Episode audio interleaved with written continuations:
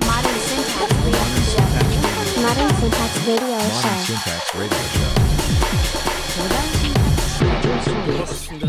Modern Syntax Radio Show で、えー今回はですね先月に続きましてバックスペース .fm というか IT メディアの松尾さんをゲストにお届けします。よろしくお願いしよろしくますお願いします。松尾です。えーということで、えー、とライブセッション、はい。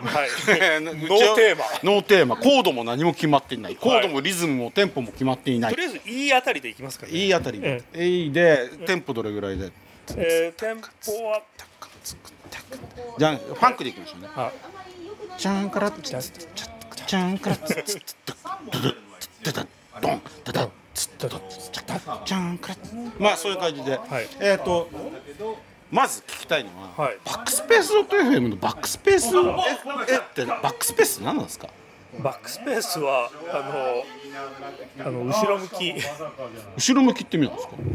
やあのまあキーボードのバックスペース、そうなんですけど、ええ。なんでなんであの名前にしたんですか？あれはあのなんとか FM っていうのが欲しかった。はい。であのまあリビルドの真似なんですけれども。はでなんとか FM かっこいいんじゃないかってドリキンが言い出して、はい。じゃあちょっとドリとりあえずドメインだけ確保したいな、はい。はいでいくつか今取れるドメインがあるんだけれども、えーなんか3つぐらい出してこの中のどれがいいっていう。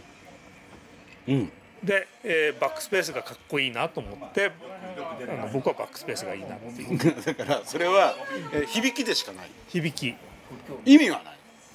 あでもあのバックっていうのがいいじゃないですか。その後ろ向きでいくという全然よくねえじゃん。なんだなんだ何後ろ向きがかっこいいなんてこと言ってんの？あのレトロスペクティブってかっこいいじゃないですか。レトロとバック後ろ向き違う。あのあそうそう。あと1週間のテックニュースを振り返るっていう当初の。まあ今はもう完全にこうないものになってますけれども、あの当時は？当時はその1週間分のテックニュースを振り返るっていうのがあってうん。で振り返るってバックじゃないですか。バックです。ねバックスペースです。バックですね、うん。ちゃんとあの、えーその当初のフィロソフィーに合ってるなってほんでバックスペースバックスペース。ちなみに他候補何があったかって覚えてます？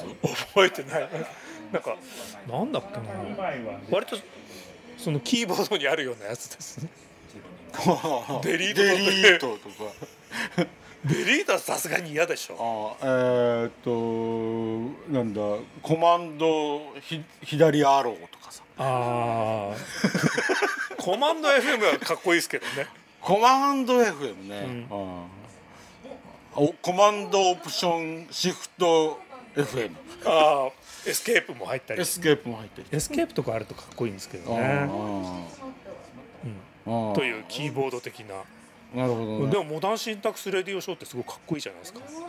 あれねだからモダンシンタックスがあるから、モダンシンタックスレディオショーなんですけど、あのモダンなシンタックスのレディオショーになっちゃってるから、あそれってイコールポッドキャストじゃん。だから結構ねいいんですよとか似たような感じですねあのねほらだからあの、シリコングラフィックスとかはい。会社名すっごいかっこいいなと思う。かっこいいっすよね。あああのコンピューターグラフィックスなんだけど、それをシリコングラフィックスって言っちゃうとかっこいいなと思うんですよ、そうあの、えージム・クラークじゃないですか、はいシリコングラフィックスって、はいはいはいはい。ジム・クラークに会ったことあるんですよ。すごいな。自慢しちゃう。パーティーでね。でジム・クラークってなんか日本嫌いとか言われてたんだけどもあの日本シリコングラフィックスってすごく売れてたのね、うん。あまあ当然ごご存知だと思うんですけど、うん。でだから日本に来てくれたんですよ、うん。ジム・クラーク、大先生が、ジム・クラークってシリコングラフィックスなんてどこ行きましたっその後ネットスケープ。けだよね。あのマークアンドリーセンとなぜなぜねネットスケープなんだっていう。ああだからあすごいよなと思って、でもあのあの辺の人たちってみんなそうじゃないですか。でジム・クラークとかあれですよ。あの、えーユタ大学のあのあの、えージョン・ウォーノックとか、あの辺と一緒にやってたんですよ。うんなんでこうあ見つける力がある？うん、いやあのねほら、えーリバプールにジョンとポールとジョージとリンゴがいたっていうあんな感じで当時のユタ大学にはそういうのがいたんですよ。あのスタンドどスタンド使いは惹かれ合うみたいな感ああスタンド使いなんだ、ああなるほどね、あーじでパークもそうじゃないですか。あー。あーあーまあまああれは金で集めたようなところはあるかもしれまあないけれど、ねとりあえず優秀なやつ集めたら、なんか勝手に化学反応を起こし始めたそうそうそう。ぜみたいなケミストリーです そうねそうそうそうそう。であのえっ、となんだろう。そのシリコングラフィックスっていう社名もかっこいいんですけど、他にもかっこいい社名いっぱいありますよね。なんかでもねシリコングラフィックスでさらにかっこいいのがジオメトリーエンジンあれね。かっこよすぎですよね。あのグラフィック、えっと CD つあ 3DCG 作る時のね。そう。うんで今の人たちって結構ジオメトリーエンジンって一般名詞のように言ってるんだけどあれはシリコングラフィックスのジム・クラークのあの論文で使われ使われたやつなんですよ。お前ら何も分かってねえなと思って。あの時かっこよかったですよね。あのあとね、あまあどうでもいい話なんですけど、IBM がはい。インターナショナルビジネスマシーンズ、はいあれも僕はしびれましたね。あーかっこいいですよね。かっこいいですよ。あので元の社名がタビュレーターズなんとかでしたっけ？いや IBM の？うん IBM タビュレーターズなんとかの？タビュレーター。だから単なそろばん的な計算機。でも、うん、国際えー国際ビジネスシンキングマシーンズって、もうこれ以外何もないなっていう。なんかバンド名っぽいですよね。バンド名。あとね DEC。DEC。Digital E quipment Corporation。はい。そのデジタル機器会社。すごいなって言って。いや DEC もかっこいいけど VAX もかっこいいじゃないですか。 VAX なんで VAX なんですかあれ。 VAX は何でしょうね。名前がかっこいい。でもなんか意味あるんでしょうねあれね、うん。バックスはね。ね。うん。VMS はなんかバーチャル？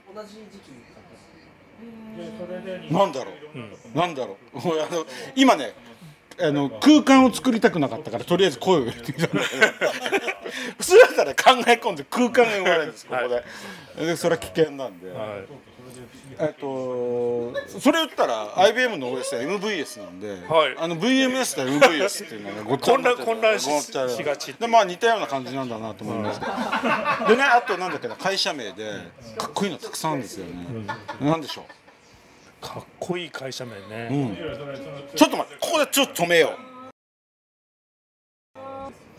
えっとねいろいろ話した結果、はい。唯一出てきたのが NCR はい。えーナショナルキャッシュレジスター、え ー国際的な、えーお金とレジスターの会社です。っていう、はい。非常にシンプルなところですよね。そうあのポスですよね今でいうところポスですね。ええ。えーでそれがキャッシュレジスター NCR がえ席巻してた時期があったという。はいはいはい。であのまあ日本でもまあ日電、NEC、はい。日本電機コーポレーションっていうのがあったと。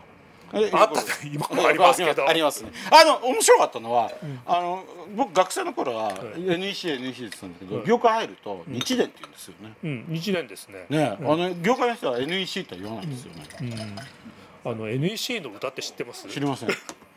大空をかける NEC っていうなんで知ってるんですか？あのいやテレビの番組であのスポンサーやってたんですよはい。CM そういう CM はい。あの番組スポンサーやっててでそれがなんかね特撮番組のでやってたような記憶があるかニュース番組から。7時台のやつ。朝の？いや夕方の。ゴールデンタイムのあのスポンサーをやってたんです。NEC が。だってさ、俺松尾さんとそんなですね、なあの年変わんないのにさ、なんでそんなの？俺知らないの？俺。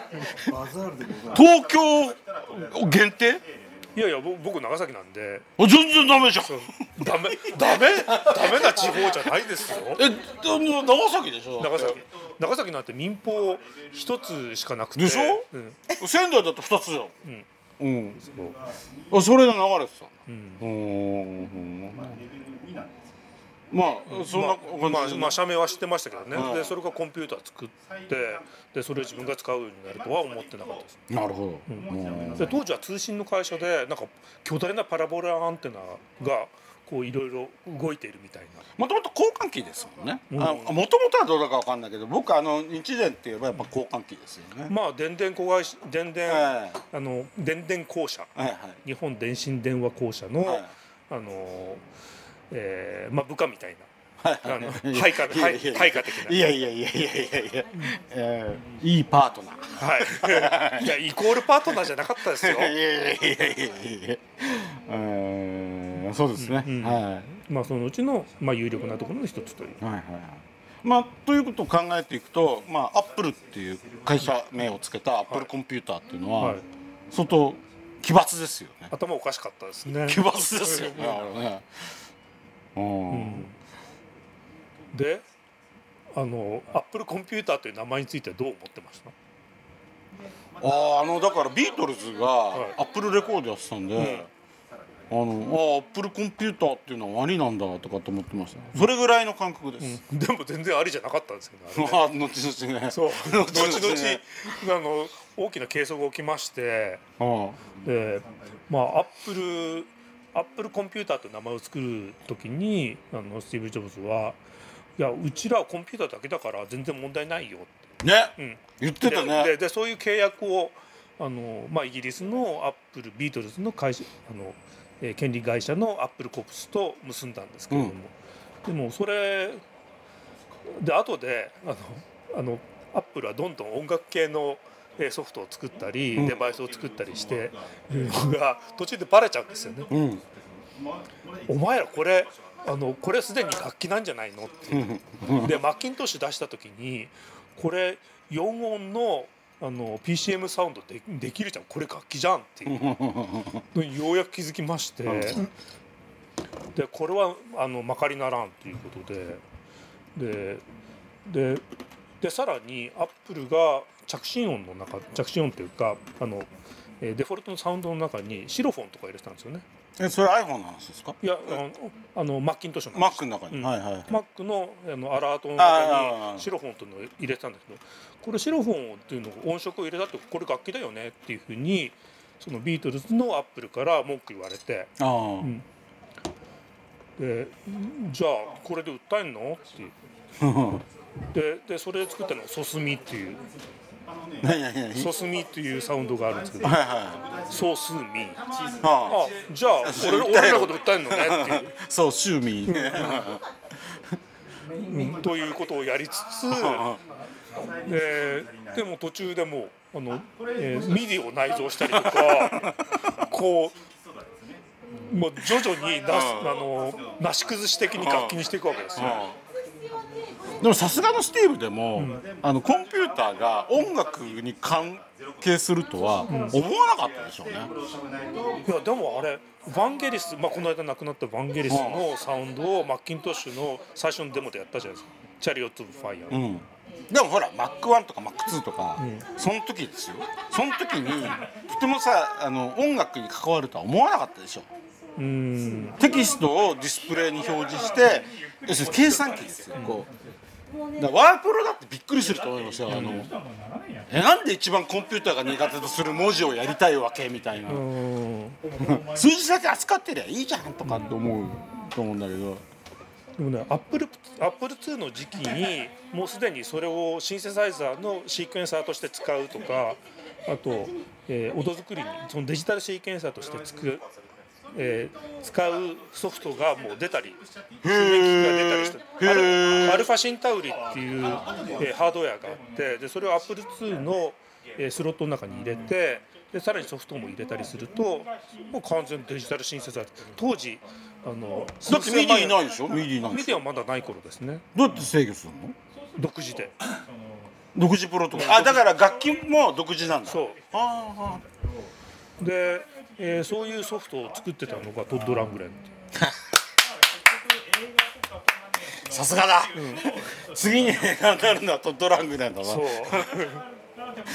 うん。でまあトッド・ラングレンはアップルの、えーまあ、カタリストっていうかあのソフトウェアえー大全みたいなあのカタログの中にもちゃんとトッド・ラングレンとして名前が出てるアップル2の頃から。はでマッキントッシュのの CM にも出たりとかして。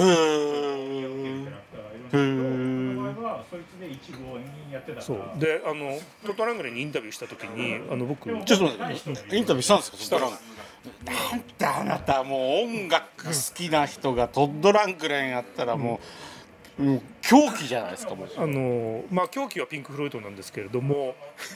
えっと「ザ・ダークサイド・オブ・ザ・ムーン」はいはい。はい。すいませんちょっとボケましたけれども。あの僕トッド・ラングラン大ファンで、はい。本当にファンで、はい。でこれでもう僕の使命は終わったなと思いました。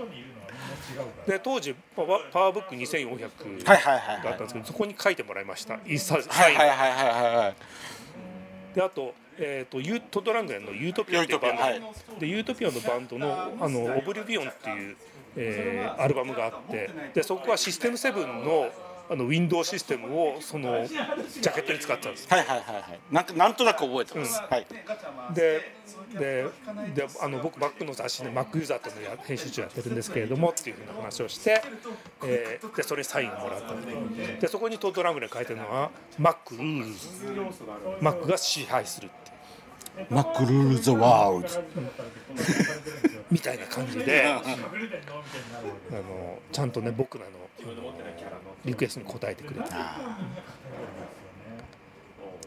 いい時代じゃん。てかもう立場ガンガン応用してるじゃないですかそう。立場あの立場利用したっていうのはでその時、えー、とカメラマンはあの僕の奥さんを連れてきまして。うんもう。で思うがままじゃないですか。かみさんと二人かみさんもすごいトッドラングレンのファンなんで。もう長崎から出てきて本当良かったよねねと思うじゃないですかもう。でも本当東京っていいとこですよね東京に来れば全て解決するような話じゃないですかそれ。えでもかなり解決するんじゃないでも来なかったら解決しないですもんね。そうそうそう、僕東京に来て何が良かったかなと思ったら、今日も来てますけど佐野元春に2回会ったんですよ。ああ僕は一回インタビューしただけですけれども。はいはい、僕2回あのなんかなんていうのかな。事務所に呼んでもらいました。おおそうですか。あいいんですけど何インタビューしたんですか？えーっとねあの時はなんだっけな。えーっとインターネットのことについて。ああインターネットね。そうインターネットの黎明期で、えーそのインターネットを使ってそのミュージシャンが何を何をするかみたいな話を。インターネットでリアル リアルビデオかなんか使って最初にライブ配信したのって誰だっけ？誰だっけドなット RA で。日本人で。誰だっけな？あ坂本龍一だ。あ坂本龍一だ。あのリアルオーディオいやリアルオーディオした、はい。えージェームス比嘉そこつながるわけね。あそうそう。であのが今度あのライブやるんで,、で坂本龍一出てくるって言って。でなんかぐじぐじやってたようなのが思い出されました今。なるほど。はい坂本龍一も出てきました。佐野元春も出てきました。はい。はいあとは何ですか？あ坂本龍一はあの恵比寿ガーデンプレイスでなんか公演があってあの行って、で裏っ側に出待ちしてて、で出てきたところにうちの犬が吠えてびっくりした。坂本龍一をびっくりさせたぞっていうのが思い出ですね。ああ、まあ柳子的な？柳子的なのかどうかわかりませんけれども、うんまあそんな感じで、えー雑談だったんで、はい。えーまた来月、はい。特に取り留めもない話を。お届けできるといいなと思いますんで、よろしくお願いしま。す